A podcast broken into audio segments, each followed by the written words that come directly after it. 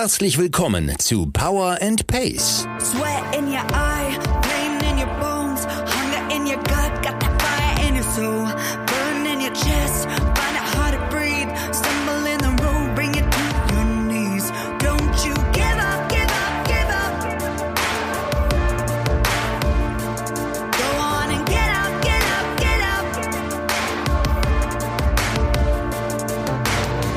Wir machen euch fit für die Saison. Mit Trainingsplänen und allem, was ihr braucht, um im Triathlon erfolgreich zu sein. Liebe Allrounder, Champions, Finisher, Racer und Qualifier. Wir wünschen euch viel Spaß und tolle Erkenntnisse mit dieser Episode von Power and Pace.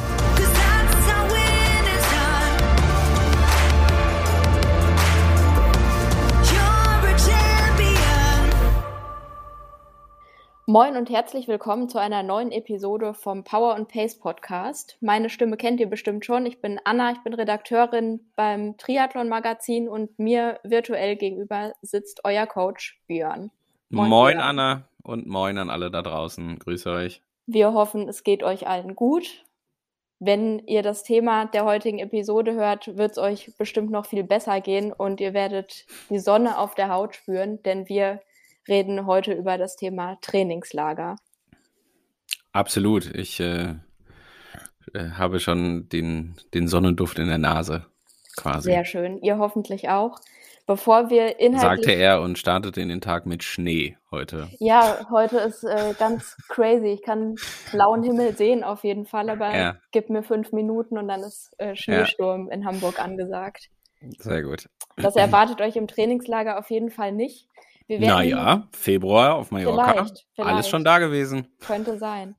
Entschuldigung, jetzt habe ich dich schon zweimal unterbrochen. Das tut mir leid. Macht nix. Ähm, wir reden auch vielleicht ein bisschen darüber, wie man das Ganze gestalten kann, wenn man denn gar nicht wegfliegt oder fährt, sondern das zu Hause macht. Und da kann euch euer, unser Presenter des Podcasts auf jeden Fall weiterhelfen. Das ist nämlich wie immer Zwift.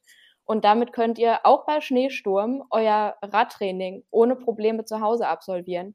Kennt ihr bestimmt alle. Ihr könnt jedes Today's Plan Workout da einfach abtrainieren, müsst euch um gar nichts mehr kümmern. Die Rodde steuert das für euch aus. Ihr könnt wo auch immer unterwegs sein, in ganz vielen verschiedenen Welten, in Japan, Watopia, wo es vielleicht teilweise ein bisschen aussieht wie auf Mallorca, ich weiß es nicht.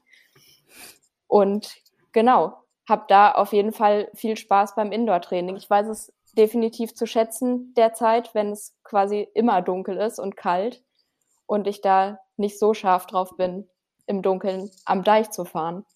Ist auch äh, eines der großen Unterschiede, wenn es um das Thema Trainingslager Profi versus Age Grouper geht, dann ist es für den Profi eine Verpflichtung, trotzdem die Rolle mitzunehmen. Ja, ähm, oder sich darum zu kümmern, dass man vor Ort auch Indoor fahren kann, weil es gibt dann doch äh, häufiger die Situation, also wir haben jetzt vom Regen gesprochen, das ist natürlich eine Sache, aber äh, wer schon mal im Januar, Februar auf den Kanaren war, der weiß auch, wie der Wind da sein kann ähm, und auch der führt manchmal dazu, dass man einfach nicht draußen fahren kann. Und das lässt sich als Age Grouper mit Sicherheit verschmerzen und dann kann man das anpassen und so. Aber wenn das die, die tägliche Arbeit ist, dann äh, ist das eigentlich schon eine Geschichte, bei der braucht man dann Plan B. Ja, ich habe es auch gerade bei vielen Profis tatsächlich gesehen, die mit äh, Sandsturm konfrontiert waren und sich dann gegenseitig Rollentrainer ausgeliehen haben, um dann trotzdem ihr Training absolvieren zu können. Also da begleitet euch auf jeden Fall Zwift, so wie uns im Podcast. Und damit legen wir jetzt los, würde ich sagen. Sehr gerne. Björn, was ist dein Lieblingsreiseziel zum Trainingslager? Äh, zum Arbeiten oder zum selber bewegen? Gerne beides. Mm, Also ich bin ja, jetzt muss man ja auch fairerweise sagen, ich habe jetzt auch nicht unendlich viele Orte gesehen. Also ich kann jetzt auch hier nicht, äh, habe jetzt nicht die, weiß Gott, wie viel große Stichprobengröße. Ich war noch nie, da kommen wir ja jetzt dieses Jahr dann das erste Mal hin, aber ich habe noch nie da in, in Utah rund um St. George irgendwo trainiert. Ich war auch noch nie in Oceanside, irgendwo unten in Südkalifornien. Das soll auch alles sehr schön sein. Ähm, das fehlt mir alles noch und selbst in Europa würde ich sagen, und jetzt deswegen ja die Frage, ist ja so ein bisschen der Unterschied zwischen, bin ich da jetzt zum Arbeiten und mache da Triathlon-Trainingslager oder würde ich da selber hinfahren, weil ich da schön Rad fahren will, dann kann ich mir gut vorstellen, dass, weiß ich nicht, Korsika, Sizilien, Sardinien, wo auch immer, es mit Sicherheit auch richtig, richtig schön ist. Das habe ich aber alles noch nie gesehen, ähm, weil das auch noch nicht so die Orte sind, wo jetzt so die Triathlon-Welt zum Trainieren hinfährt. Also die Radfahrer würde ich jetzt glauben schon eher und ich schätze, so unter den Hobbyradfahrern kann ich mir gut vorstellen, dass die Quote nicht ganz gering ist, derer, die auch was anderes kennen als Mallorca oder äh, alles rund um Girona, alles rund um Kalpe, alles rund um die Kanaren oder auf den Kanaren. Ähm, aber wenn wir jetzt bei der kleinen Auswahl, die ich kenne, bleiben, dann würde ich sagen, finde ich Mallorca schon richtig, richtig schön. Also ich bin da echt ähm, immer großer Fan, wohl wissend, dass die Wetterstabilität natürlich nicht die gleiche ist wie auf den Kanaren. Aber mit den Kanaren zugegeben, äh, holt man mich nicht unbedingt ab, dass mir da alles irgendwie zu kahl und so. Und äh, da finde ich Mallorca schon bedeutend viel schöner, ehrlich gesagt. Und am liebsten äh, eigentlich auch so zur jetzigen Jahreszeit. Also so Dezember, Januar, vielleicht noch Februar. Das finde ich auch noch ganz schön. Ähm, sobald es da zu voll wird und sobald da zu viele Touristen, also ja, ist klar, sind wir dann selber auch, ne? Aber sobald da zu viel los ist, dann eher weniger. Also jetzt Wir nicht mehr alle, unbedingt du April, meinst. Mai. Ja, ja, also ist ja blöd, wenn man das sagt, wenn man selber einer ist. Aber ähm, ich finde halt so ein Februar auf Mallorca, das habe ich früher selber des häufigeren gemacht, wenn ich äh, noch zu nordrhein-westfälischen Zeiten dem Kölner Karneval entfliehen musste. Da war Mallorca immer ein sehr beliebtes Ziel und das fand ich immer wunderschön. Ja, cool. Ähm, ich finde, auf den Kanaren kann man es positiv ausdrücken. Man kann sich auf jeden Fall voll und ganz auf das Training fokussieren. Weil Wie im Keller auch, oder was? Ne, ist vielleicht ein bisschen, keine Ablenkung. bisschen schöner dann doch als im Keller, aber es gibt eben sonst relativ wenig Ablenkung. Also es geht viel geradeaus, es ist wenig Verkehr und ja, genau das wollen wir ja eigentlich. Was ja, und ich sag mal dann vielleicht noch ergänzend hinzugefügt, also ähm, Örtlichkeit ist ja eine Sache, ne? Also welche der Inseln jetzt oder ob Festland oder Insel. Also ich war auch schon mal häufiger unten an der Costa Brava und Costa Blanca und Co. Das ist auch alles recht schön, finde ich. Ich habe auch schon mal Trainingslager in Kroatien gemacht. Das fand ich auch ganz wunderbar. Also es ist auch eine ganz tolle Ecke, wer äh, noch nicht rund um Porridge und Umag und so gewesen ist. Ähm, da unten in Istrien zum Beispiel, das ist auch richtig, richtig gut. Ähm, aber jetzt mal wirklich ehrlich, unabhängig von Hobby oder Profi, ähm, es gibt einen riesen Unterschied zwischen Radsport und Triathlon. Und im Triathlon finde ich persönlich, das, was zählt, ist ja auch ein Stück weit die Infrastruktur. Ja. Also der Tagesablauf ist ja eng gestrickt. Man will irgendwie trotzdem drei Disziplinen unterkriegen, auch wenn wir mit Sicherheit gleich darüber sprechen, ob manche Disziplinen mit einem Schwerpunkt versehen ist, ja oder nein. Äh, aber nichtsdestotrotz muss man ja äh, die anderen Disziplinen auch irgendwie machen. Und dann persönlich finde ich immer, äh, hat das zum Beispiel schon einen ganz riesigen Vorteil, wenn man unabhängig ist von spanischen Bäderöffnungszeiten, sondern einfach seinen beheizten, gut beheizten 25 Meter Pool im Hotel hat. Es muss nicht mehr sein, also wir brauchen alle keine 50 Meter Pools, das ist schön, das ist toll, wenn das klappt, aber ja, ohne geht auch. Ähm, und das sind, finde ich, so Geschichten, die dann für mich ehrlich gesagt eher zählen. Ähm, vor allen Dingen, wenn wir jetzt so, und jetzt sind wir wieder eher beim Hobbysportler oder beim Age-Grouper, vor allen Dingen, wenn ich halt am Ende wahrscheinlich, was ja vielen so geht, auf das eine Trainingslager beschränkt bin. Also es wird ja jetzt nicht so sein, dass man fünfmal ins Trainingslager fliegt, wie das der Profi vielleicht macht. Ähm, dann brauche ich da auch nicht großartig rumprobieren, sondern dann nehme ich das, was mir gut gefallen hat oder wo ich weiß, dass es organisatorisch super klappt, dass es gut erreichbar ist, finde ich. Es kommt auch immer dazu. Ich würde super gerne nochmal nach Kroatien fahren ins Trainingslager, aber der gängige Weg ist, irgendwo nach Klagenfurt zu fliegen, dann noch einige Mhm. Stunden mit dem Auto zu fahren das ist alles nicht toll. Und wer schon mal nach, versucht hat, nach Klagenfurt zu fliegen, das ist jetzt nicht so wie, wie Hamburg-Mallorca oder, oder Ja. Köln oder Frankfurt-Mallorca. Ähm, ja, also von daher, das sind immer so diese Punkte, die würde ich da immer deutlich als deutlich wichtiger ansehen, ähm, gerade wie gesagt, wenn wir von einem Triathlon-Trainingslager sprechen. Das passt ein bisschen zu meinem nächsten Punkt. Da habe ich mir aufgeschrieben, Hotel versus Selbstversorger. Würdest du dementsprechend, was du gerade alles gesagt hast, komplett davon abraten, in eine Ferienwohnung oder so zu gehen? Oder kann das auch eine gute Option sein? Wenn ja, wann? Und für wen? Ja, das ist eine gute, das ist eine gute Frage. Ich meine, das ist ja auch so, äh, um jetzt mal einen Blick aus dem Profisport zu geben, das ist eine Frage, die man sich mehr oder weniger immer wieder stellt. Zum Beispiel auch, wenn jetzt, also wenn man mal so diese gewohnten Gefilde verlässt, also jetzt Beispiel, wenn man eine Unterbringung sucht auf Hawaii oder wenn man eine Unterbringung sucht auf in St. George oder vorher da auch trainieren will, dann ist da ja zum Beispiel das viel gängigere, dass man sich da eher in irgendeinem Airbnb oder in irgendeinem Homestay oder sowas einmietet oder einnistet am besten noch über Kontakte, wer wen kennt und schon weiß, dass diejenigen auch wirklich fein damit sind, dass das Rad vielleicht nicht in der Garage stehen muss, sondern mhm. auch im Wohnzimmer stehen darf zum Beispiel. Und das sind ja schon so Kleinigkeiten. Ich meine, wenn man ein Hotel nimmt, dann hat das, finde ich, riesige Vorteile. Man muss nicht selber sauber machen, man muss für gewöhnlich nicht selber Essen machen und so weiter. Das ist ganz fabelhaft. Ähm, aber die Frage ist halt auch immer, ist das da einfach handhabbar? Also kennen die sich aus mit Triathleten, wissen die, wie das mit dem Material ist und so weiter und so fort? Haben die auch Frühstückszeiten nicht erst um 8.30 Uhr? So Kleinigkeiten, ne? wo mhm. man natürlich, wenn man das alleine macht, eher sein eigener Herr ist. Aber ja, der organisatorische Alltagsaufwand ist natürlich dann bedeutend viel größer. Also ich bin ehrlich gesagt ähm, äh, Fan so von dann dem Hoteltrainingslager. Das finde ich gut, wenn die ganzen Umgebungsbedingungen passen äh, am besten ist immer, finde ich ehrlich gesagt, sogar wenn man noch eins hat, wo man ein super Mittagessen kriegt. Das sind immer so meine persönlichen Highlights, aber meistens muss man dann an irgendeiner anderen Ecke irgendwo Einschränkungen in Kauf nehmen, weil das nicht unbedingt so das Typische ist für ein Triathlon-Hotel.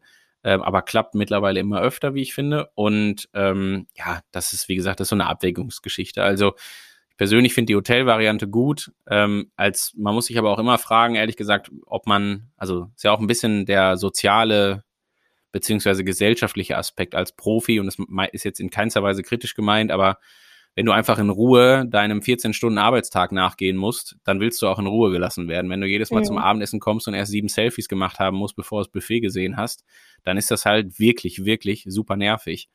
So, also kann sich ja jeder selber vorstellen, ja. ne? wenn ihr, äh, bevor ihr morgens ins Büro geht, aus der Bahn aussteigt, schon die ersten drei Selfies gemacht haben müsst und dann äh, quasi noch an der Eingangstür vom Büro auch nochmal und so, dann äh, ist das eine Sache, die braucht man nicht vorm ersten Arbeits-, also vom, vom Arbeitstag.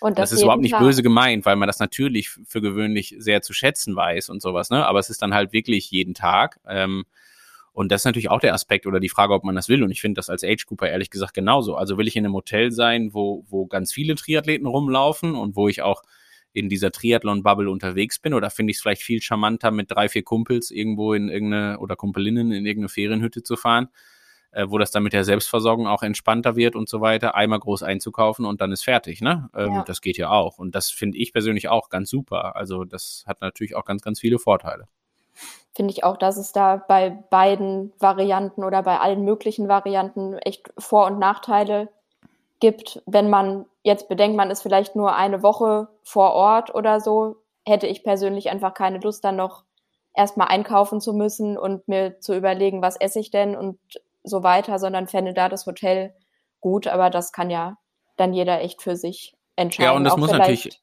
ob die ja, Familie dabei ist oder so. Auch ein das, ganz wichtiger Punkt. Ja Punkt. Absolut, ganz wichtiger Punkt. Wie ist da das sonstige Rahmenprogramm und so genau. weiter? Ne? Es ist da jeder andere, wird ja jeder andere auch abgeholt, sag ich mal äh, ob jetzt Frau äh, oder Mann oder Kinder. Ähm, absolut. Und ähm, dann ja auch zum Beispiel die Frage, das kann man ja noch ergänzen, finde ich, macht man das mit Reiseveranstalter ja oder nein? Weil da geht es eigentlich auch weiter, ne? Wenn ich das über einen Reiseveranstalter buche und ich fahre mit Hannes Havaitus ins Trainingslager, dann muss ich mir keine Gedanken machen über meine Anreise vom Flughafen und zurück und sowas, ne? Und da muss ja. ich nicht nur extra ein Taxi buchen oder muss mir noch einen Mietwagen holen oder oder. Das sind ja auch alles so Punkte, äh, die dann auch dazu kommen und wo man auch ja, wo, wo ja manchmal auch so ein gewisser Stressfaktor möglicherweise sich ergeben kann und man sich bei der Buchung selber die Frage stellen muss, will man das ja oder nein? Hm. Und ich muss mir dann im Zweifel auch nicht mal überlegen, ob ich mein Rad mitnehme oder nicht, weil ich mir das total entspannt ausleihen kann. Ja, dann, dann geht es auch nicht kaputt am Flug und so. Genau, wir kennen Leute, das also soll ab und zu passieren, dass ein Rad kaputt geht, ist sehr ärgerlich. Ja, Ne, also das ist eigentlich ehrlich gesagt nicht ärgerlich. Die Reaktion des Reise des, des der Fluggesellschaft ist ärgerlich, weil man darf nicht denken, dass namentlich genannt Eurowings und damit ist die Tür geschlossen, um die als Präsenter für diesen Podcast ja. zu bekommen, äh, in irgendeiner Form antwortet. Also es ist nicht nur so, dass man äh, da etwas gegen hat, sondern man ignoriert das Anliegen eines äh, zahlenden Kunden einfach, nachdem man seinen äh, sein Gepäck beschädigt hat. Das ist schon sehr beeindruckend. Das ja. würde so in vielen anderen Branchen nicht funktionieren. Ja, aber hast du völlig recht, ne? Das ist äh, ein ganz entscheidender Punkt, finde ich, mit einem Mietfahrrad ja oder nein. Ähm, das hat beides extreme Vor- und Nachteile, wie ich finde. Und äh, da muss man sich, muss man auch letztendlich abwägen, ähm, wie man das handhaben möchte. Dann gibt es so ein paar To-Dos quasi, die man machen muss, wenn man dies und das und jenes macht, je nachdem, für welche Variante man sich entscheidet. Aber das ist schon ganz, äh, eine ganz, ganz zentrale und wichtige Fragestellung. Hängt ja auch ein Stück weit davon ab, zum Beispiel, wann man das Trainingslager macht, was da so für Schwerpunkte drin sind und so weiter und so fort. Und da schlägt das Pendel dann vielleicht manchmal eher mehr Richtung Mietrad und manchmal Richtung, mehr Richtung eigenes Rad zum Beispiel. Weil ich in manchen Szenarien dann eben doch lieber das Zeitfahrrad mitnehmen sollte, zum Beispiel. Ja, oder auch wenn es das eigene Rennrad ist. Also ich sage ja immer, die, ähm, wenn man sich ein Mietrad, ein, ein Leihrad nimmt, was grundsätzlich spricht da nichts gegen, aber ähm, das alles Entscheidende ist, dass man es hinbekommt, die eigene Position äh, da exakt, und zwar wirklich auf einen Millimeter exakt, inklusive Winkel exakt, äh, drauf abzubilden. Wenn man das nicht macht, ist die Gefahr relativ groß, dass man sich im Zweifelsfall auch die ganze Saison versaut, wenn man irgendwie den Sattel auf einmal anders geneigt oder höher, tiefer oder weiter vorne oder weiter hinten hat oder sowas halt und dann die Knieschmerzen anfangen und wenn man dann zwei Wochen im Trainingslager die Knieschmerzen immer weiter vorantreibt, dann kann man nur beten, ne, dass die zu Hause sich ganz schnell wieder erledigen und ob das dann immer so Spaß macht währenddessen sei auch dahingestellt. Das heißt, das ist schon mal die ganz, ganz dolle Verpflichtung, dass man sowohl Sitzhöhe als auch Nachsitz, als auch Neigung des Sattels, ähm, als auch Sitzlänge und Co. alles mitbringt, als auch Kurbellänge bestenfalls und äh, sich das entsprechend anpassen lässt, am besten noch seinen eigenen Sattel dabei hat, was sicherlich einen Riesenvorteil hat. Und ähm, das ist natürlich auch wieder Aufwand. Also ganz ehrlich, bevor ich das alles sinnvoll ausgemessen habe und so weiter, kann ich schon das Rad fast in sehr vereinfachte Koffer mittlerweile einfach verpacken. Das heißt mhm. natürlich noch lange nicht, dass ich es dann zum Flughafen habe und so, aber es ist halt auch nicht einfach so gemacht, dass man, finde ich, also das darf nicht passieren, weil ich finde, das Risiko, dass man sich nicht nur den Urlaub oder das Trainingslager versaut, sondern auch die Wochen danach, ist immens groß. Deswegen ist das ein ganz, ganz dämlicher Fehler, wenn man das macht. Ähm, und das ist ja auch ein bisschen Aufwand, den man dann betreibt. Und da muss man sich dann auch fragen, will ich das? Ähm, wenn man das macht, klar, dann das ist für gewöhnlich günstiger. Also Radtransport kostet ja auch, es kann nichts kaputt gehen. Ich kann sogar auch, und das finde find ich persönlich, sind ganz viele auch weitere tolle Aspekte, ähm, ich habe meistens irgendeine Form von Service vielleicht auch dabei. Also das wird auch fertig dahingestellt und so weiter. Und es ist schön geputzt und die Kette ist sauber. Ähm, es kann, wie gesagt, nichts kaputt gehen. Ich kann vielleicht sogar mal neue Räder ausprobieren. Das finde ich persönlich immer gut. Also, dass man auch so ein bisschen guckt, was man da jetzt gerade so fahren kann. Vielleicht ist, kannte man vorher keine elektronische Schaltung oder ist noch nie Scheibenbremse gefahren. Dann ist das eine super Möglichkeit, das auszuprobieren. Ob es das Zeitfahrrad sein muss, ich meine, dann ist eh klar, dass das leiht man sich halt. Also ich kenne keine Stelle, wo man jetzt sinnvoll auf den Kanaren oder auf Mallorca irgendwie ein Zeitfahrrad leihen könnte. Vielleicht gibt es das, das weiß ich dann schlicht nicht, aber ähm, ich glaube, wenn man das machen will, dann stellt sich wieder die Frage nach dem Gruppefahren. Ne? Also ist ja in ja, so genau. den gängigen, bei den gängigen Reiseveranstaltungen und so weiter, sobald eine Gruppe dabei ist, ist es ja auch verboten quasi. Ähm, ja, das sind so diese Abwägungsgeschichten. Ne? Aber also ganz entscheidend wichtig muss sein, vor welcher Entscheidung man da auch immer steht, nimmt man das eigene Rad mit, dann muss es peakfein ausgemessen sein, dann muss eigentlich der Sattel mitgenommen werden und dann muss man das bestmöglich auf das Leihrad übertragen. Also und wirklich jetzt auf einen Millimeter und die Nachkommastelle beim Grad. Ähm, lässt sich heute alles mit irgendwelchen äh, Goniometern, die man sich selber bauen kann, dem eigenen Handy, was mittlerweile fast immer eine Wasserwaage hat und einem normalen Zollstock alles hinkriegen. Also ich will keine Angst machen. Ich will nur ganz klar betonen, dass es gemacht werden muss. Ja, guter Hinweis auf jeden Fall. Kommen wir nochmal zur Anreise. Vielleicht ganz von vorne, wann geht's ins Trainingslager? Sprich, du meinst vom Jahreszeitpunkt? Vom Jahreszeitpunkt, vom Zeitpunkt des Hauptwettkampfs. Ausgehend von der Annahme, dass ein Age Grouper nur ein Trainingslager macht pro Saison. Ja, gibt's unterschiedlichste Varianten. Ich sag mal so, ähm, ich, das habe ich glaube ich schon hier so an der einen oder anderen Stelle gesagt, was immer ganz entscheidend wichtig ist, ist, dass da ja, dass in diesem Le Trainingslager deswegen, also ich sag mal jetzt abseits auch der sozialen Aspekte und so weiter, ne, das soll auch ein schöner Urlaub sein. Das sei jetzt einmal kurz gesagt und das ist immer, ehrlich gesagt, also ich finde das immer ganz entscheidend wichtig. Ich finde es auch gut so, dass das so ist und dass man das auch so macht und es soll auch, sollen soziale Kontakte gepflegt werden, bestmöglich und so weiter. Und man soll ähm, auch Spaß das ist alles, haben. 100 Prozent, also das finde ich ganz wichtig. Also immer wenn es jetzt hier theoretisch wird und so weiter, ähm, dann sage ich das nicht, weil jeder die Scheuklappen aufhaben muss und ausschließlich danach schauen muss, wann er jetzt gerade physiologisch für sich das beste Trainingslager veranstalten kann, sondern diese ganzen Rahmenbedingungen sind natürlich extrem wichtig. Ähm, und die sind zu bedenken, weil gerade wenn man zwei Wochen auf den Kanaren hängt, dann will man vielleicht ja auch coole soziale Kontakte dabei haben und die nicht ausschließen, weil die äh, im Februar keinen Urlaub kriegen im Vergleich zu einem selber. Das wäre dann nicht schön, ne? Also das kann man sicherlich auch sozialverträglicher dann gestalten. Ähm, deswegen Haken dran. Also das ist alles immer inkludiert. Das finde ich persönlich sehr wichtig und so weiter. Der Spaß darf da nie zu kurz kommen. Ähm, wenn wir es jetzt wirklich rein theoretisch, physiologisch betrachten, muss es immer irgendeinen gewissen, also bietet uns das Trainingslager ja einen gewissen Mehrwert. Wir können für gewöhnlich mehr trainieren als zu Hause. Wir können nicht nur mehr trainieren, wir können uns auch noch besser erholen als zu Hause, weil wir bestenfalls weniger Alltagsbelastung haben. Und den Mehrwert wollen wir uns natürlich für irgendwas zunutze machen. Und ähm, die Frage sollten wir uns im Vorhinein immer stellen, wofür ist der Mehrwert jetzt gerade gedacht und können wir diesen Mehrwert danach auch so im Training zu Hause wieder entsprechend mitnehmen. Also Beispiel, würden wir jetzt sagen, wir machen Anfang der Saison, wir starten im November, machen im Dezember ein Trainingslager über zwei Wochen, dann ist das erstmal schön und es macht auch physiologisch durchaus Sinn, weil ähm, je früher ich den Körper entsprechend anpasse, desto länger kann ich von seiner, von seiner Leistungssteigerung profitieren. Das ist grundsätzlich kein schlechter Gedanke.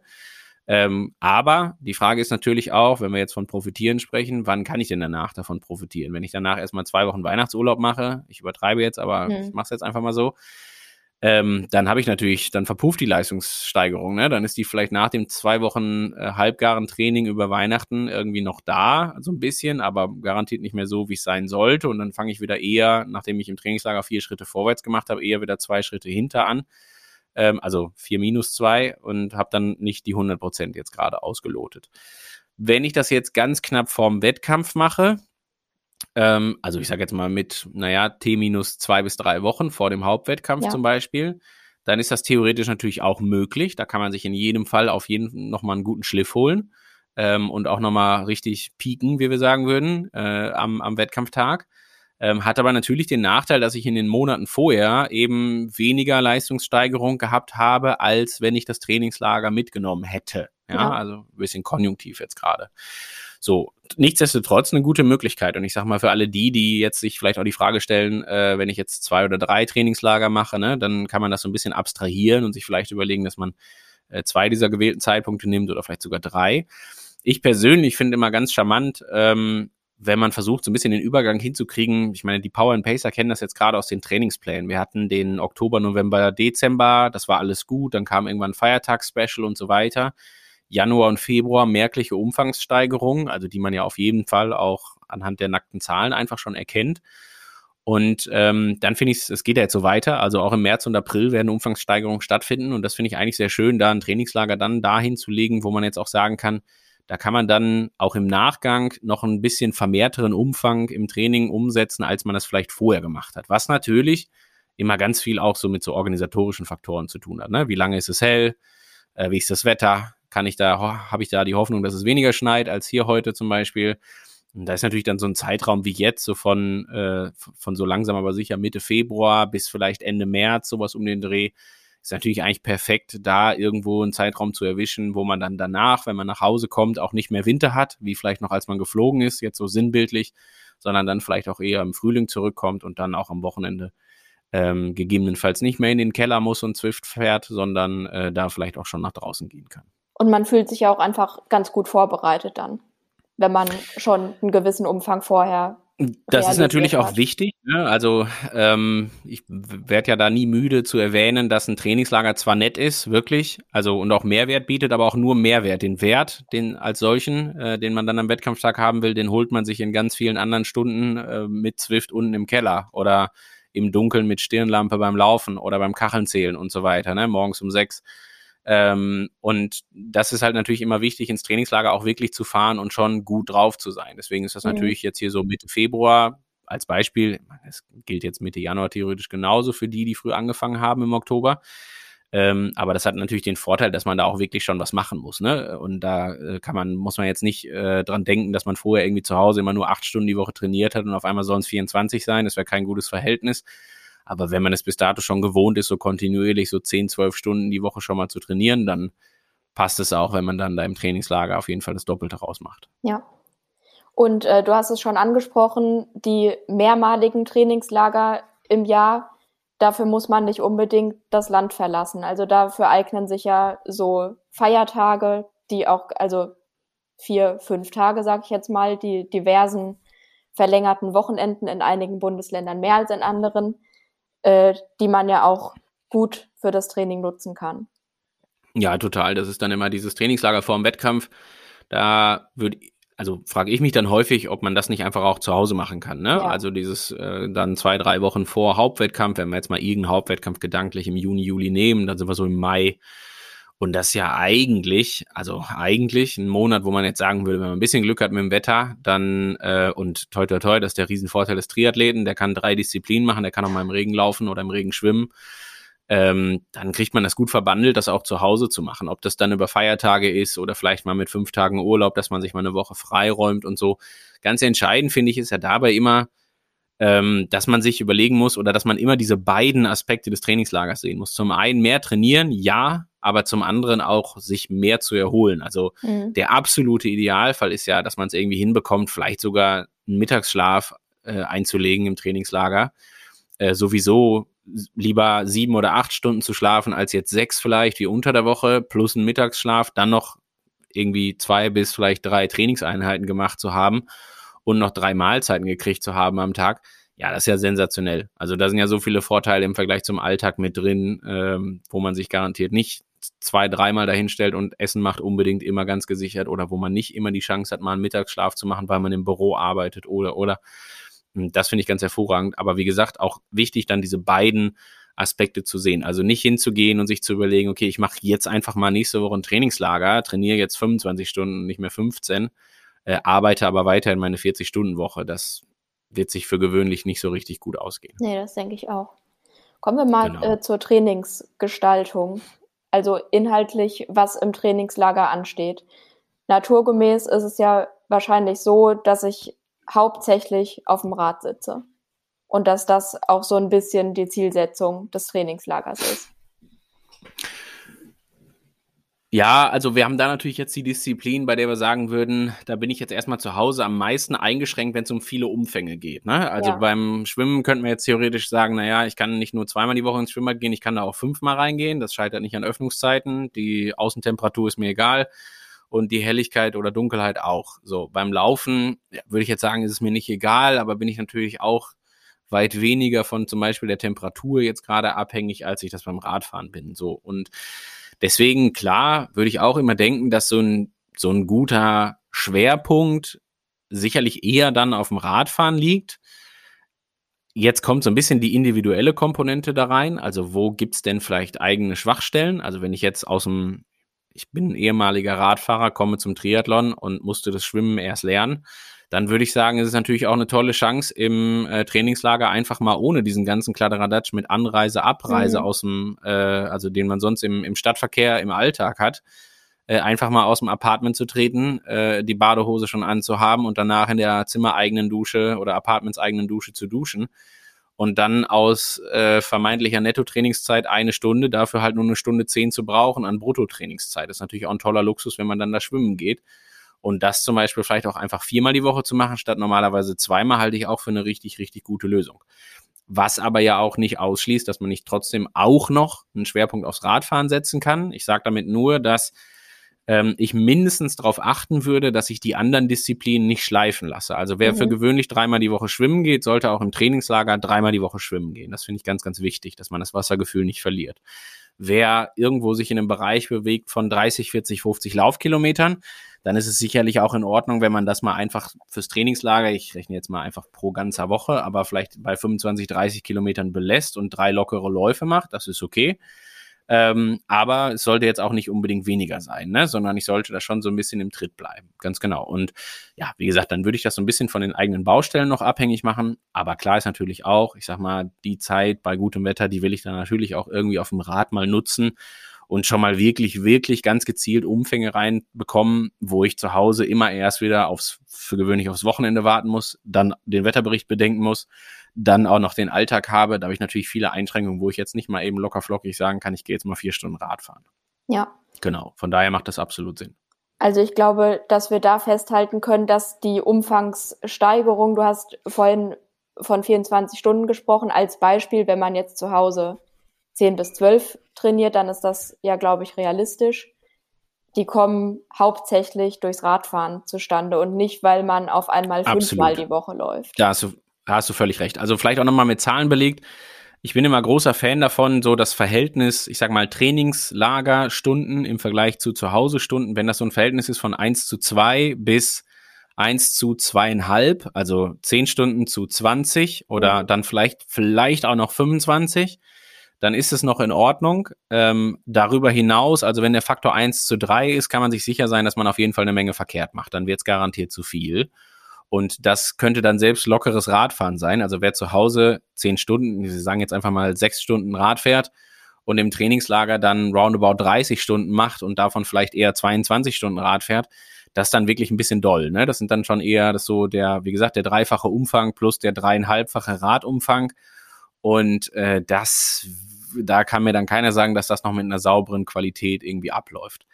Das finde ich dabei aber ganz entscheidend wichtig, um das Thema mal ähm, einmal ganz deutlich aufzumachen, dass wir im Trainingslager jetzt die Frage danach natürlich, fahren wir in der Gruppe, ähm, ja oder nein? Und wenn ja, wie machen wir das auch zu Hause?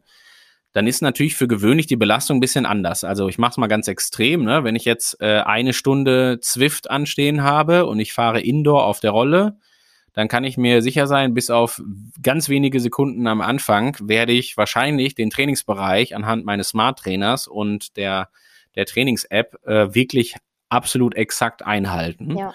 Und bin da 100% auf Linie. So, jeder, der schon mal draußen gefahren ist, der kennt das, dass so das Einhalten von Trainingsbereichen draußen tendenziell nicht ganz so leicht ist wie drin, weil man hat immer mal Unterschiede in der Topografie, man hat ein bisschen Wind, man muss schalten, man muss bremsen, man ist vielleicht im Straßenverkehr unterwegs und so weiter. Nichtsdestotrotz hat das natürlich auch ganz extrem viele Vorteile in puncto Fahrtechnik und alles, was dazugehört und Radhandling, ganz klar. Aber ähm, man muss auf jeden Fall auch schauen, dass man eben halt sich ein Stück weit konzentriert oder vielleicht sogar auch anstrengt, dass so diese verbleibende Zeit, die man irgendwo so unterhalb des Grundlagenbereichs macht, dann halt nicht allzu groß wird. So. Und im Trainingslager ist das natürlich nochmal ein anderes Thema, gerade wenn man jetzt irgendwie in einer Gruppe oder sowas halt unterwegs ist. Dann habe ich nur mal dauerhaften Windschatten, da kann ich mich auf jeden Fall hinter verstecken. Und da kann es auch schon mal dazu führen, dass ich ungefähr 20 bis 40 Prozent weniger Leistung jetzt gerade brauche, als wenn ich jetzt zu Hause draußen alleine fahren würde. Klammer auf, wie es wäre, wenn ich Indoor fahren würde. So. Und da finde ich persönlich ist ziemlich wichtig, dass man da so ein Stück weit drauf achtet. Also im Sinne von, wenn ich in der Gruppe fahre, dann schaue ich, dass die Gruppe vielleicht auch ein bisschen rolliert. Dann schaue ich, dass ich vielleicht auch nicht wirklich, wirklich, wirklich ganz nah am Hinterrad fahre, sondern vielleicht einfach mal einen halben Meter, Meter Luft lasse zum Beispiel. Und ich gucke auch, dass die Gruppe so eine entsprechende Dynamik hat, dass ich weiß, auch wenn ich im Windschatten unterwegs bin, habe ich immer noch halbwegs Druck auf dem Pedal. Das heißt jetzt nicht, dass man da bitte nicht der Nervige sein in der Gruppe, der die ganze Zeit sagt, das ist zu langsam, weil ich muss 180 fahren und es sind nur 160 Watt. Das ist dann nicht schlimm mhm. und das ist auch völlig okay so. Ähm, aber zumindest auch schauen, dass so die Gruppendynamik zu mir selber passt, auch so ein Stück weit. Ne? Also da immer mal gedanklich, gerade wenn, man kennt das ja so klassisch, diese Einteilung nach Geschwindigkeit, die gefahren wird und so weiter, ne? Das ist in der Gruppe für gewöhnlich was ganz anderes, als wenn ich jetzt alleine unterwegs ja. bin. Also da schaffe ich es vielleicht auch mal einen 30er Schnitt zu fahren, wo ich jetzt sagen würde, naja, wenn ich das zu Hause alleine machen will, dann muss ich mich schon, muss ich mich schon bemühen. Ähm, auf Mallorca in der Gruppe ist es durchaus nicht, nicht so schwierig, da, da kann das schon klappen. Aber da immer bitte so ein Stück weit darauf achten, dass so diese klassischen Junk Miles, die man dann macht, letztendlich ähm, ja, einfach nicht, nicht, nicht allzu häufig werden. Also zu Hause, wenn man alleine fährt, sage ich mal 10 bis 15 Prozent Zeit unterhalb des Grundlagen 1 Bereichs ist noch in Ordnung. 20 Prozent wäre zu viel. Im Trainingslager würde ich auch sagen, so 15 Prozent, 20 Prozent vielleicht ist in Ordnung, aber es sollten auch nicht 30 oder 40 sein. Aber auch nicht deutlich drüber. Nee, genau. Also das ist natürlich klar. Ne? Ähm, vielleicht so als grundsätzliche Einordnung Trainingslager, Umfangsorientierung heißt auch, Intensitäten ein Stückchen runterschrauben. Also wenn ich jetzt wieder das Beispiel bringe, die Zwift-Einheit, jeder Power and Pacer kennt das, es gibt selten eine Einheit, die über eine Stunde geht, wo ausschließlich G1 draufsteht, sondern es gibt immer irgendwelche G2-Intervalle, EB-Intervalle für die Racer, IE-Intervalle und so weiter und so fort. Also da ist ja immer, wird ja versucht, diese, diese eine Stunde, da bleibe ich jetzt mal bei, äh, möglichst qualitativ und effizient zu nutzen und da ein effektives Ergebnis rauszuerzielen. Ähm, Im Trainingslager darf ich da natürlich, äh, muss ich da jetzt nicht darauf achten, dass ich nach 15 Minuten einfahren das erste EB-Intervall fahre. Also wenn es denn mal vorkommt, okay, dann kann, baue ich es natürlich auch ein. Also jeder, der jetzt die Trainingslagerpläne sieht, der weiß, glaube ich, was gemeint ist. Aber da stehen auch genügend Einheiten drin, wo einfach draufsteht, dass diese Einheit jetzt irgendwo gespickt sein darf, zum Beispiel mit ein paar Sequenzen, die man im G2-Bereich fährt und ansonsten achtet man einfach drauf, dass man eher da im Grundlagenbereich unterwegs ist, also Grundlag 1-Bereich und dann ist das fein. Ne? Aber es muss da jetzt nicht gezielt irgendwelche, es müssen da nicht Programme gefahren werden, sondern umfangsorientiert heißt auch, dass man die Intensitäten so ein Stück weit zurückschrauben darf. Genau. Ist ja auch vorteilhaft, wenn man in der Gruppe unterwegs ist, dass dann nicht jeder auf seinem Plan beharrt, sondern dass man sich anhand der Topografie anpasst. Wenn es bergauf geht, dann fährt man halt gerade das Intervall oder so. Würde ganz genau. und absolut. Völlig richtig und ganz wichtig auch, dass die Gruppendynamik funktioniert. Ne? Dann macht Radfahren in der Gruppe vor allen Dingen auch Spaß. Also, dass jetzt nicht jeder in der Gruppe meint, ein Egoist zu sein, sondern dass es wirklich auch als Gruppe funktioniert. Und dann ergeben sich immer Passagen, also ich, mir fällt kein Terrain ein, also es gibt selten Trainingslager in Schleswig-Holstein, wo man ausschließlich flach fährt und dann gibt's eh immer profiliertes Gelände. Und im profilierten Gelände, wenn ich oben in Alcudia äh, oder auch jetzt auf Fuerteventura, wenn ich da nur die Hoteltür verlasse, geht's irgendwie hoch und runter und es ist Wind da. Ja. Ähm, und dann auch darauf achten in beiderlei Hinsicht, ne? Also dass man nicht, nicht jeder Berg heißt, dass man den la Autobahnbrücke jetzt überbügeln muss. Gleichzeitig äh, heißt das aber auch nicht, dass wenn man jetzt in der Gruppe fährt, dass man da die ganze Zeit den Windschatten lutschen darf, wenn ich das so sagen darf. Ähm, und von daher bitte einfach versuchen, da so eine gewisse Kontinuität reinzukriegen, aber halt auch die Gruppendynamik mitgestalten im Sinne von, dafür brauche ich auch, muss ich auch schalten. Dafür ist auch klar, wenn ich vorne fahre und es geht berghoch, dass ich äh, auch ein bisschen rausnehme, um die Leistung bestmöglich konstant zu halten und so weiter, was für die dahinter auch dann immer wichtig ist, ne? Ganz klar. Genau. Ja. Und eigenes Programm gar nicht vorher überlegen, innerhalb der Gruppe, was ist hier der ungefähre Fahrplan? Fahren wir heute flach? Fahren wir eher wellig? Fahren wir wirklich ins Gebirge? Was ja theoretisch, ne, ist ja auf Mallorca auch wunderbar möglich. Das sollte immer vorher abgesprochen sein. Man will da nicht irgendwie nach zwei Stunden feststellen, dass man jetzt am Fuß des Sacalobras steht und da jetzt auf jeden Fall wieder hoch muss und man wusste es vorher nicht und wollte heute eigentlich nur Grundlage fahren und so. Das wird sich dann für die nächste Stunde nicht ausgehen, ne? Ganz klar. Genau, also Absprachen sind wichtig, auch so Stichwort Pause, ob man am Café anhält oder an der Tankstelle oder ob der Rest der Gruppe da überhaupt keinen Bock drauf hat, auch nur an der Ampel kurz anzuhalten. Ja. Ja, und es geht beim Losfahren los, ne? Also wenn ja. 10.15 Uhr Abfahrt ist, dann ist 10.15 Uhr Abfahrt, vielleicht noch 10.18 Uhr, aber nicht unbedingt 10.36 Uhr, weil wieder irgendwer zu spät gekommen ist. Und genau, dann würde ich immer dafür sorgen, also da, das macht sich immer gut, finde ich, in so einer Gruppe, dass man dann ähm, halt einfach sich kurz abspricht und weiß, okay, ich müsste jetzt hier gleich mal kurz austreten dann kündige ich das recht zeitnah an, dann können alle anderen noch einen Schluck aus der Pulle nehmen und dann macht man das natürlich gemeinschaftlich. Ähm, und man hält jetzt nicht jedes Mal an, wenn es gerade einem taugt, ganz genau. Und dann auch da wirklich noch, also kann ich vielleicht auch nochmal sagen, finde ich persönlich ist ein großer Vorteil, ähm, gerade wenn man auch mit so Reiseveranstaltungen unterwegs ist. Also ich kenne das von Hannes Havaitus selber und die Power and Pacer, die jetzt im, äh, jetzt im Februar nach, nach Fuerte fliegen werden oder dann im April nach Mallorca die werden das auch feststellen, dass man immer vorher so eine Art Versicherheitstraining macht, auch immer vorher so eine Art Gruppendynamik ausprobiert, Handzeichen gibt, alles, was Richtig. dazugehört. Und das ist natürlich super wichtig. Also davon, gerade wenn wir jetzt bei dem Sicherheitsaspekt sind und so weiter, äh, da kann man noch ganz viel lernen. Das ist auch, finde ich persönlich, super lehrreich. Also das ist so für jeden, der äh, bisher im Straßenverkehr vielleicht noch nicht ganz so sicher ist und Radfahren bisher vorrangig über die Rolle oder sowas halt kennt, ist das ein super Zugewinn und dafür bietet sich so ein Trainingslager, finde ich, absolut an. Ja, voll. Vielleicht kommen wir mal zu den Punkten, die gar nicht gehen. Also No-Gos im Trainingslager, was ich vermeiden sollte. Wenn es da was ähm, gibt. Ja, ganz, also fällt mir spontan auf jeden Fall das Wichtigste ein, ähm, dass man versucht, die An- und Abreisetage. Und ich sag mal, wenn diese aktuelle gesellschaftliche Phase einen Vorteil hat, dass jeder sich mittlerweile mit Infektionsgeschehen und so weiter auskennt, ähm, dass man natürlich versucht, in den Flieger zu steigen oder ins Auto zu steigen, ist auch klar und natürlich schon sehr gut ausgeruht ist. Also man sollte ein Trainingslager für gewöhnlich recht gut ausgeruht beginnen, damit man da auch eben ja sinnvoll trainieren kann. Und ganz entscheidend wichtig finde ich immer ähm, halt nicht dieses angeschossene in den Flieger steigen. Also wenn wenn man jetzt vielleicht nicht den Sechs-Stunden-Flug hat von den Kanaren zurück, sondern es ist der Zwei-Stunden-Flug von Mallorca zurück und der geht erst um 14 Uhr und man stellt sich die Frage, kann ich denn morgens nochmal eben schnell eine Schwimmeinheit und 15 Kilometer Lauf unterbringen? Dann würde ich ganz klar sagen, naja, übers Schwimmen können wir vielleicht noch sprechen vor dem Frühstück, aber den Lauf streichen wir auf jeden Fall, weil was immer passieren wird, ist eine akute Immunreaktion, die wir haben werden. Also das Immunsystem reagiert auf das, was wir da gerade tun, weil wir setzen dem Immunsystem einen Reiz. Und dann seine einzige Aufgabe quasi, wird es auch darauf reagieren. Und wir wollen dann nicht irgendwie mit äh, sogenanntem Open-Window-Effekt in ein Flugzeug steigen und unter einer Klimaanlage sitzen, um dann zu Hause anzukommen und zwei Tage später irgendwie Halskratzen zu bekommen. Das wäre natürlich der absolute Worst Case. Das heißt, wenn man das Trainingslager plant, dann bitte immer darauf achten, dass die Vor- und Nachbereitung stimmt. Also, dass man in der Vorwoche vor dem Trainingslager oder gerade so mindestens die vier, fünf Tage vorher sich entsprechend ausruht, bevor man anreist. Und dass man dann auf der Rückreise auch schaut, dass wirklich jetzt auch der Tag vorher vielleicht nicht die Königsetappe war, sondern die halt zwei Tage vorher ist und dass man am Tag vorher vielleicht, also da kann man immer noch vier Stunden Grundlage fahren, das ist nicht das Problem.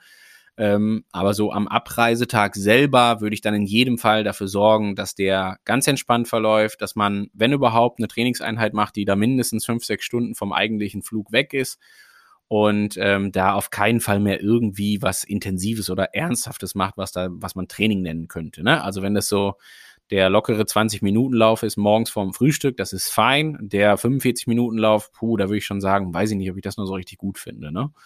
Ähm, und da würde ich in jedem Fall darauf achten, das ist deutlich zu gefährlich, als dass, äh, das, als dass man da jetzt irgendwie so eine Erkältung im Flugzeug riskieren sollte oder sowas. Die Zeit vor dem Trainingslager kann man dann wunderbar nutzen, um seinen Koffer und alle anderen Sachen ausgiebig zu packen ohne Hektik und dann kurz bevor das Taxi kommt oder man irgendwie los muss, noch äh, das Ladekabel vergessen hat oder was weiß ich was. Ja, absolut. Und, und ich sag mal, ne, wie gesagt, auf dem Rückflug ist es genau das gleiche Spiel. Da finde ich es manchmal wichtiger, lieber einfach eine Stunde länger zu schlafen, das Frühstück ja. ein bisschen später zu beginnen, sich auszuruhen, in Ruhe auf Toilette zu gehen, dann in den Shuttle zu steigen und dann auch am Flughafen vielleicht eine halbe Stunde eher da zu sein als, als eigentlich, so dass man das alles ganz in Ruhe machen kann. Genau. Finde ich ist ganz, ganz viel wert, wenn man wieder zu Hause ankommt. Oder lieber noch mal eine Runde spazieren gehen am Strand. Immer eine gute Idee. Und noch den Sonnenaufgang fotografieren. absolut. Wie auch immer. Absolut. Immer eine gute Idee. Ähm, worüber wir noch nicht gesprochen haben, ist die Ernährung im Trainingslager. Mhm. Gerade wenn wir im Hotel sind, davon gehen wir jetzt einfach mal mhm. aus mhm. von dem Fall. Wir haben dann in der Regel Buffet vielleicht sogar all-inclusive, wenn es Mittagessen gibt, wie auch immer. Mhm. Es gibt da jetzt so zwei typische Szenarien, würde ich sehen. Die einen, die denken, cool Trainingslager, ich habe super viel Trainingsumfang, kann ich doch vielleicht nutzen, um dem, Wett dem Wettkampfgewicht ein Stück näher zu kommen. Die mhm. anderen, mhm. die komplett eskalieren und sich quasi alles reinhauen, was nicht bei drei auf dem Baum ist. Mhm. Und jetzt lassen wir den Typen außen vor, der ins Trainingslager ausschließlich wegen des Soziallebens fliegt und jeden Abend an die Bar geht. Ne? Also das würde ich jetzt wirklich mal ausklammern, weil das wäre jetzt trainingstechnisch echt überhaupt nicht sinnvoll. Das wäre dann ähm, Urlaub, ganz klar. Genau, das ist dann völlig richtig. Also per Definition wäre das ja Trainingsurlaub vielleicht und Training steht da in Klammern. Ähm, was aber auch völlig okay ist, also haben wir eben schon gesagt, nur wie gesagt, das Thema ist jetzt hier Trainingslager. Also wir wollen ein bisschen, ein bisschen physiologische Anpassung schon hier noch äh, auch aus diesem Podcast mit rausnehmen quasi. Ähm, ja, die Sache ist wie folgt. Also ich glaube, ein Trainingslager ist eigentlich nie ein Moment, ähm, um jetzt irgendwie Extreme in der Ernährung äh, Hand zu haben. Also das ist weder was, um Gewicht zu verlieren, äh, noch ist das irgendwie was, wo man denkt, nur weil man jetzt gerade mal drei Stunden am Tag trainiert hat, äh, dass man da, dass da jetzt irgendwie Polen offen am Buffet ist. Ne? Das geht halt auch auf gar keinen Fall. Ja. Und ähm, da würde ich dann immer schon so ein bisschen so ein paar Basics beachten. Also Punkt eins ist, wenn wir jetzt wirklich mal die Mahlzeiten irgendwie auch durchgehen, das Frühstück ist natürlich wichtig ähm, und hat mit Sicherheit auch eine höhere Wichtigkeit als normalerweise, wenn man zu Hause ist, weil ich sag mal, vier Stunden Büroarbeit, die kriegt man auch irgendwie mit einem kleinen Frühstück durchgeschleust, eine dreistündige Radeinheit halt eben nicht. Ne? Und die kann ganz, ganz böse enden, wenn man da irgendwie auf den Kanaren auf dem Rückweg auch noch Gegenwind hat und so und es sind aber noch 80 Kilometer zu fahren, bis man wieder zu Hause ist. Das kann ein ganz, ganz unangenehmer Tag sein, der auch null Spaß macht. Und Deswegen da sind nicht so viele Tankstellen, wo man dauernd richtig, absolut. Deswegen finde ich das Frühstück morgens immer schon sehr, sehr wichtig, dass das auch in Ruhe abläuft. Gleichzeitig heißt Frühstück aber auch, dass man sich da immer noch ausgewogen ernähren darf. Also es ist nicht Wettkampftag jeden Tag im Trainingslager. Ja. Das heißt, man muss nicht irgendwie hinten raus noch gucken, wie man jetzt irgendwie hier noch diese vier Scheiben Toast mit, mit Nutella irgendwie noch runterbekommt oder sowas, sondern es darf ein ausgewogenes Frühstück sein, es dürfen langkettige Kohlenhydrate sein, weil für gewöhnlich, würde ich jetzt mal sagen, sitzt man danach ja auf dem Rad, also bietet sich meines Erachtens immer an, weil es halt verdauungstechnisch halt am leichtesten ist. Also ist am einfachsten um neun zu frühstücken und um 10.30 Uhr zu fahren. als dass man um 9 Uhr frühstückt und um 10.30 Uhr laufen geht. Das ist immer, ja, ja würde ich sagen, noch ein bisschen schwieriger. Schwimmen, wenn es gut läuft, das organisatorisch machbar ist, hat man das morgens einfach schon abgehakt. Vielleicht das Laufen ja auch, je nachdem. Ähm, Im Wechsel dann natürlich, nicht beides unbedingt vorm Frühstück. Ähm, und dann darf das deswegen auch ausgewogen sein im Sinne von, ich brauche da keine kurzkettigen Kohlenhydrate, die müssen nicht sofort wirken, sondern das darf irgendwas Langkettiges sein. Heißt, das kann super gerne ein umfangreiches Müsli sein, das darf gerne ein paar Nüsse enthalten, alles was dazugehört, also auch ein paar wichtige Fette enthalten, nicht nur Kohlenhydrate. Wenn Kohlenhydrate, dann gerne die langkettigen oder mittelkettigen, also alles, was eher ein bisschen dunkler ist oder was eher Haferflocken sind im Vergleich zu Toastbrot, Brötchen oder, weiß ich nicht, Croissants. Ähm, und dann habe ich ja vielleicht noch die Möglichkeit, mir eine Kleinigkeit mitzunehmen, weil ich persönlich finde immer so, dann auf dem Rad vielleicht mal als erstes irgendwie noch eher eine Banane zu essen oder noch ein kleines Stückchen Kuchen oder so, als dass ich mich ausschließlich da auch schon von Riegel und Gels ernähren muss, mhm. Hat immer irgendwie einen Vorteil. Ne? Also es ist immer so rein sensorisch, ist es, ist es doch ein bisschen angenehmer, wenn ich mir mein eingepacktes Brötchen dann irgendwie nach zwei Stunden auf dem Rad äh, futter, als dass ich da jetzt die, die, die x-te Ladung Riegel oder Gels schon da essen muss. Ähm, so viel zum Thema Frühstück. Ganz entscheidend auch dabei schon. Und ich weiß, das fällt morgens meist ein bisschen schwieriger, aber Frühstück ist auch die erste Mahlzeit, bei der ich dafür sorgen muss, dass ich meinen Flüssigkeitshaushalt herstelle. Ja. Und nein, leider nein. Die zwei Tassen Filterkaffee, die sind nicht auf der Haben-Seite, sondern auf der Soll-Seite. Also die sind eher für die, also haben eine diuretische Wirkung, deswegen braucht man die nicht zur Flüssigkeitsmenge hinzuzählen, sondern das ist eigentlich das, was man dann in Form von Wasser nochmal an Menge on top sowieso schon kippen muss, wenn man sich gerade, wenn man versuchen will, den Flüssigkeitshaushalt herzustellen. Aber das ist ganz entscheidend wichtig, dass man, bevor man aufs Rad steigt, sollte eigentlich der erste Liter Wasser schon irgendwie durchgeflossen sein durch einen, weil das ja gerade mit hohen Temper oder höheren Temperaturen plus viel Trainingsumfang auf dem Rad selten so, dass man da ganz gesichert irgendwie den Liter oder anderthalb in einer Stunde trinkt oder sowas. Deswegen für gewöhnlich immer die Gefahr, irgendwie da in ein Defizit zu geraten und deswegen auch immer, wenn man die Chance hat, irgendwo Wasser dabei haben, am besten die Trinkflasche immer überall hin mitnehmen und mal kurz zwischendurch immer ein bisschen dran nuckeln und auch beim Frühstück dafür sorgen, dass man da da darf es auch mal natürlich der Saft sein wegen mir, äh, ein bisschen O-Saft oder halt Wasser oder was auch immer, was halt irgendwie bekommt. Genau, wenn ich fahren gehe, ich persönlich bin ein Fan davon, ähm, es entweder ganz oder gar nicht zu machen, also entweder alternative Nahrung mitzunehmen, also ein Stückchen Rührkuchen oder vielleicht ein geschmiertes Brötchen oder ein geschmiertes Brot oder eine Banane oder was auch immer. Und natürlich klar, wegen mir auch ein paar Riegel, ähm, Im Trainingslager habe ich aber natürlich auch so im Jahr das erste Mal die Möglichkeit, auf einer Vier-Stunden-Ausfahrt vielleicht die Gels zu testen, die ich im Rennen nehmen will. Dann wäre das natürlich auch ein guter Moment, wenn ich das einfach mal mache und mir eine Einheit suche, wo ich vielleicht weiß, okay, da wird es auch ein kleines bisschen schwungvoller und da will ich einfach mal ausprobieren, ob ich die Gels vertrage, wenn ich die wirklich, wenn ich da jede Stunde meine 60, 70, 80, 90 Gramm von zuführe, dann kann man das gerne ausprobieren. Wie gesagt, ansonsten bin ich Fan davon von eher normaleren Sachen, die auch so ein bisschen im Magen sind, die jetzt nicht nur gelartig sind, sondern vielleicht auch mal ein Riegel oder sowas in der Art. Und ähm, dann kommt eigentlich der ganz entscheidende Punkt, dass wenn ich zurück bin äh, vom Radfahren, dass ich dafür sorge, dass ich die Kohlenhydratspeicher, das ist für gewöhnlich der limitierende Faktor, halt auch schnellstmöglich wieder auffülle. Also ich muss das nicht tun für die Proteine, ich muss nicht sofort Proteine nachfüllen, ähm, weil die kann ich auch noch über Nacht äh, ganz entspannt aufnehmen und, und verarbeiten äh, oder nach dem Abendessen dann. Ähm, aber um den Kohlenhydrathaushalt sicherzustellen und die Speicher wieder zu füllen, sollte ich dann irgendwie was zur Hand haben, ähm, wo ich dann schon mal so einen kleinen Snack irgendwie bekomme. Bestmöglich ist das halt auch tatsächlich so, wenn ich jetzt diese abhängige Variable habe, muss ich mir dann selber was kochen, weil ich dann doch ein, ein kleines Apartment im Hotel habe. Kriege ich ein Mittagessen im Hotel oder, oder, oder, ne? Das sind so diese Fragen jetzt gerade. Ähm, aber selbst wenn es da Mittagessen gibt, finde ich es immer gut, irgendwie mal kurz einen kleinen Snack zu nehmen. Vielleicht hat man dann noch eine Banane liegen, dann unter die Dusche, dann entspannt fertig machen, dann zum Mittagessen gehen, dann die Speicher wieder auffüllen. Ja. Ähm, wenn das nicht gegeben ist, dass ich da Mittagessen bekomme, dann irgendwas einkaufen äh, und dann aber auch da bitte wirklich darauf achten, dass man da vernünftige Sachen isst. Also jetzt da irgendwie ausschließlich Plätzchen und Prinzenrolle, so gerne ich sie mag. Ähm, aber das ist jetzt nicht unbedingt das, was ich meine, wenn ich von Kohlenhydratspeichern füllen spreche, man muss sich halt immer überlegen, was das dann so mit dem Blutzuckerspiegel macht. Und das ist so ein bisschen die große Gefahr. Ne? Also den, den will man jetzt nicht dann irgendwie mit Süßigkeiten oder so unendlich immer antreiben und nach oben preschen, weil dann fällt er schnell wieder ab und dann bin ich wieder müde. Und dann starte ich vielleicht den Nachmittagslauf und würde am liebsten lieber schlafen gehen und so weiter, weil ich da halb in der Fressnarkose bin. das ist dann nicht unbedingt die gute Variante. Ähm, deswegen auch da eher dafür sorgen, dass man da mal so, weiß ich nicht, vielleicht eine Schüssel Haferflocken irgendwie auf dem Zimmer hat. Sowas in der Art. Irgendeine Form von Müsli oder so, ne? Und vielleicht hat man sich ein bisschen Reis gekocht oder, oder, oder. Was auch immer einem da so einfällt und irgendwie ein paar gute, sinnvolle Kohlenhydrate enthält. Ja. Genau. Aber Wie auch immer dann ist ja auf jeden Fall, dass man nicht leer läuft, sprich, dass man sich bei der Radeinheit verpflegt und dass man auch danach das entsprechend auffüllt, weil einfach sonst nach Tag drei spätestens äh, der Ofen aus ist. Absolut. Und ich sag mal, es gibt immer ein ganz gutes eigenes persönliches Indiz. Ne? Wenn ich vom Radfahren wiederkomme und Heißhunger habe und total Bock habe, diese Rolle, Prinzenrolle da jetzt Ja, in einem zu inhalieren, dann ist das ein sehr guter Indikator, dass ich beim Radfahren zu wenig gegessen habe und dass das auch alles nicht hier gerade ausgewogen ist, was hier passiert. Ähm, und deswegen soll ich dafür sorgen, dass ich das den nächsten Tag besser mache. Ne? Also das wäre so der Punkt, wo ich immer denke, so Heißhunger ist kein guter Helfer. Also Mhm. weder beim im Trainingslager noch beim Einkaufen noch so im Alltag, den sollte man irgendwie nicht haben.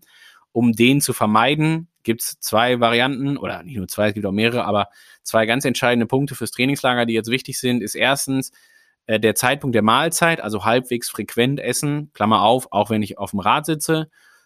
Und dann halt eben entsprechend die Wahl der Nahrungsmittel. Ne? Also äh, kurzkettige Kohlenhydrate sind immer ein absoluter Treiber für den Blutzuckerspiegel, wohingegen langkettige Kohlenhydrate oder noch viel besser Proteine zum Beispiel, die äh, letztendlich das Hormon Glucagon anregen, den klassischen Gegenspieler der Glucose oder des Blutzuckerspiegels, ähm, genau das oder des Insulins, genau die will ich da äh, letztendlich ansprechen. Also sorge ich dafür, dass ich danach ein paar langkettige Kohlenhydrate kriege und vielleicht auch dann im weiteren Verlauf ein bisschen was Ausgewogenes. Also zum Mittag gilt eigentlich das Gleiche wie beim Frühstück auch.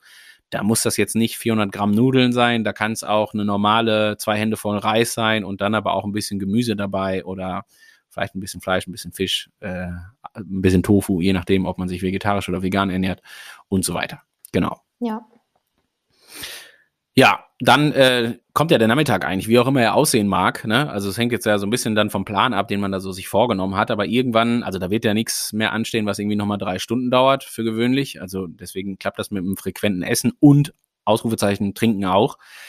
Und dann sind wir ja irgendwann beim Abendessen angekommen. Und äh, ich sag mal, das kennt man so als deutscher Tourist, ne? wenn man in spanischen oder italienischen Ländern unterwegs ist, dann ist das Abendessen eher spät. spät. Also deswegen auch da immer noch umso mehr darauf achten, dass wir dass hier nicht 18 Uhr Abendessenzeit ist unbedingt immer. Wollte ich gerade sagen, Ähm, man selbst steht pünktlich um 18 Uhr auf ja, ja, genau. Genau. Wenn man Kann- vielleicht ja, vorher zu wenig gegessen hat und der Und- Magen auf halb acht hängt. Ja, und ich sag mal, das ist ja, also das ist jetzt wirklich unironisch gemeint. Ich finde, das ist wirklich halt, dadurch, dass man das in spanischen Hotels ist, es ja gang und gäbe, dass die nicht unbedingt jetzt gerade um 18.30 schon öffnen oder sowas halt. Von daher immer dafür oder darauf achten, dass wenn ich jetzt um, weiß ich nicht, um, um drei vom Radfahren wieder da bin ähm, und ich muss bis um, um 19 Uhr vielleicht warten, bis ich Abendessen bekomme und dazwischen ist nichts mehr, ja, dann muss ich das die Zeit natürlich überbrücken. Das ist das gleiche Spiel, ne? Heißhunger, frequente Mahlzeiten und entsprechende Auswahl der Lebensmittel. So, und wenn ich dann beim Abendessen bin, dann finde ich, muss man so ein bisschen gerade rücken, wofür das Abendessen eigentlich steht. Ne? Also das ist natürlich nochmal eine ganz wichtige Mahlzeit. Da geht es auch darum, nochmal die Kohlenhydratspeicher zu füllen. Da geht es aber auch darum, vor allen Dingen ein paar gute Proteine zu futtern, die dann über Nacht irgendwo äh, ja, verarbeitet werden und da zur Regeneration letztendlich beitragen und den Hormonhaushalt äh, besänftigen und so weiter und so fort.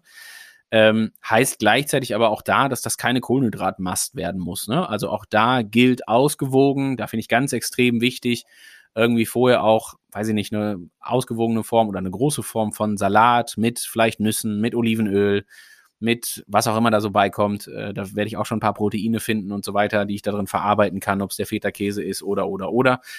Und dann die Hauptmahlzeit, wie gesagt, gleiches Spiel, auch da gerne ausgewogen. Ähm, natürlich irgendwo ein Auge auf den Kohlenhydraten. Ich sollte auch da, habe ich ein, eingangs gesagt, auf keinen Fall Sperenzkis machen und jetzt irgendwie im Trainingslager erstmalig anfangen, abends keine Kohlenhydrate mehr zu essen, weil ich Ja. das irgendwo gelesen habe, dass das gut sein soll. Das ist eine total dämliche Idee.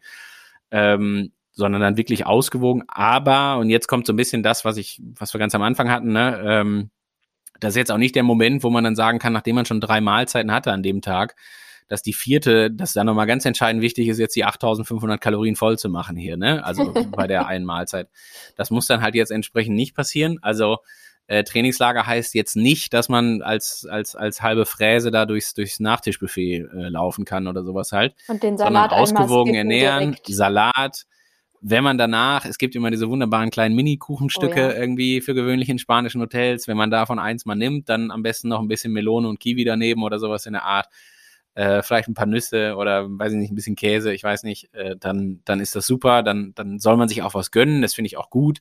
Wie gesagt, was ich sagen will, ist, ähm, es ist super nachteilig, mit so einem vollgefressenen Bauch oder dann extrem vollen Magen auch sich dann ins Bett zu legen, dann ist das Schlafverhalten nicht gut und so weiter. Na, jeder kennt das, wie sich das halt anfühlt, wenn man sich den, den Bauch dann zu voll geschlagen hat und so. Deswegen würde ich das nicht unbedingt tun. Flüssigkeitshaushalt wiederherstellen, das finde ich sehr wichtig. Und äh, am besten auch da nichts mehr essen, was jetzt irgendwie wahnsinnig kurzkettig ist, weil das ja dann auch wieder so eher auch das Schlafverhalten beeinflusst und sowas. Genau. Ja. Ich habe natürlich immer noch die Möglichkeit, dass ich es mal kurz einmal gesagt habe. Ähm, es gibt ja auch genug Produkte, die man, also die man statt normaler Ernährung irgendwie zuführen kann. Ich persönlich bin ein Riesenfan von einfach ausgewogener Ernährung und ich glaube, wenn man da so ein bisschen mitdenkt und sich das so ein bisschen timet und so, dann ist das schon sehr gut und dann kriegt man das hin.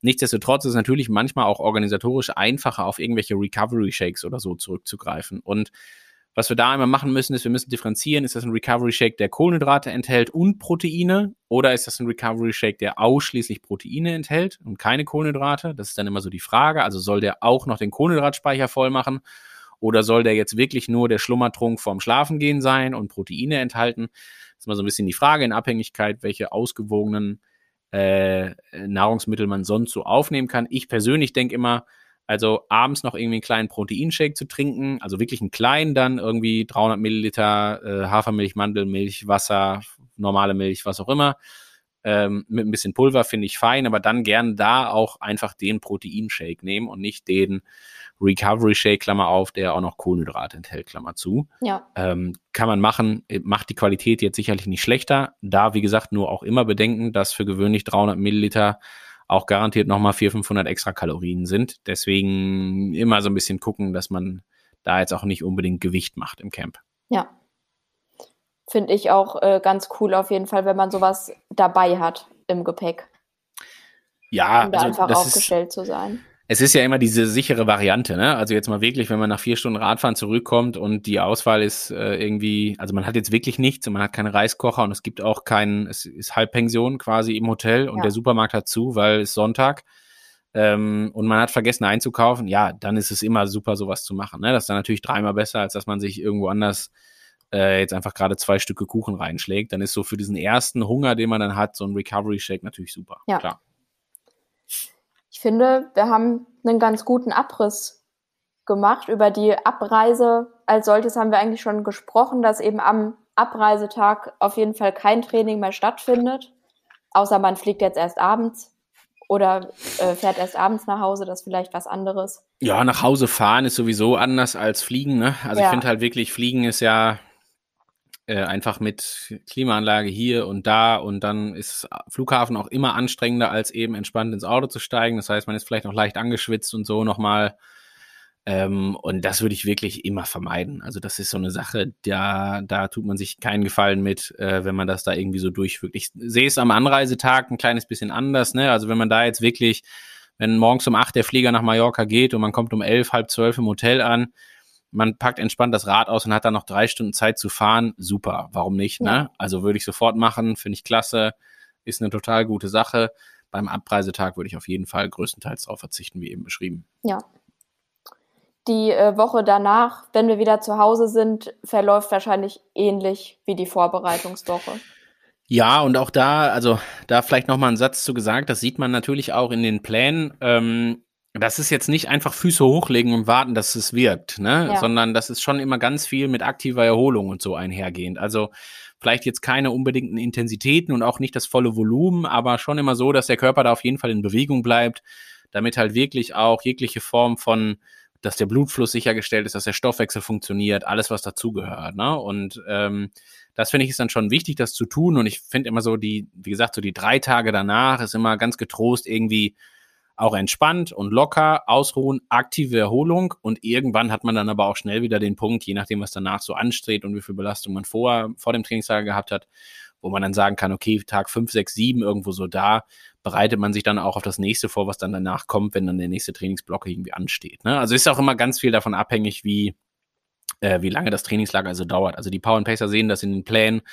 Bei dem zwölftägigen Trainingslager, da ist tendenziell noch ein bisschen mehr Ruhephase hinten dran. Bei dem Ja. achttägigen stehen schon wieder EB-Einheiten am Wochenende drauf, dann äh, an, wo man schon sagen kann, okay, die bereiten mich jetzt eigentlich schon auf den nächsten Belastungsblock vor, den ich dann ab nächster Woche, wahrscheinlich Dienstag, dann wieder anstehen habe. Ja. Mir äh, selbst blüht ein FTP-Test am Mittwoch nach Rückkehr meines Trainingslagers. Fantastisch. Das, ja, mal gucken, ob das so eine gute Wann kommst du Idee zurück? An was für einem Tag? ist. An einem Sonntag. Okay, und am Mittwoch ist der Test. Jawohl. Ja.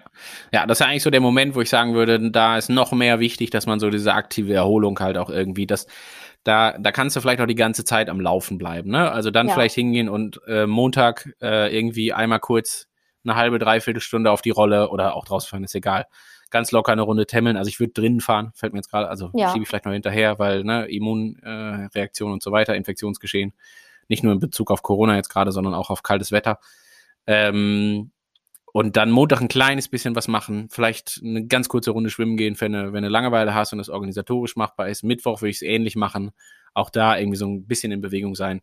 Und ja, dann äh, kannst du ja, oder Dienstag, Entschuldigung, weil ich gerade Mittwoch gesagt habe, und dann kannst du ja Mittwoch schon, kannst du morgens noch eine Runde schwimmen gehen, abends FTP-Test machen, fertig. So machen Super. wir das. Ihr werdet Richtig. alle sehen, ob es funktioniert. Freue ich mich drauf. Gut. Ich mich auch. Ast rein. Danke dir, Björn, für deine Zeit. Wir, äh, genau, Trainingslagerpläne sind soweit klar, die gibt's online, äh, die sind auf jeden Fall alle schon quasi fertig geschrieben. Wir machen das Q&A-Special am kommenden Montag. Das ist schon gewesen, wenn dieser Podcast Ah, erscheint. guck mal, ganz klasse. Das ist ja noch besser. Ja, Genau, dann gibt's also- das aber in jedem Fall auch noch zum Nachhören. Ja, Ähm, und da werdet ihr mit Sicherheit, also wir haben dazu aufgerufen, Fragen einzureichen und so weiter. Das haben einige Leute gemacht, die werden wir beantwortet haben, wenn ihr das hier hört. Und die Aufzeichnung dazu könnt ihr euch garantiert noch anschauen. genau. Es baut hier alles aufeinander auf. Ist das klasse. Über ist die das klasse. Pläne hast du mit Jule schon gesprochen, wie ihr das alles einbaut Richtig. und so weiter. Gibt's im, sei aber auch nochmal erwähnt an der Stelle, gibt's im Briefing der dann letzten Woche quasi, ähm, da haben wir über die Februarpläne gesprochen und auch über das Briefing der Trainingslagerpläne, also der Genau. Trainingslagerbausteine gesprochen. Genau. In diesem Sinne viel Spaß, wo auch immer es hingeht beim Training. Und vielen Dank fürs Zuhören. Dankeschön. Tschüss. Ciao. Sweat in your eye, pain in your bones, hunger in your gut, got that fire in your soul.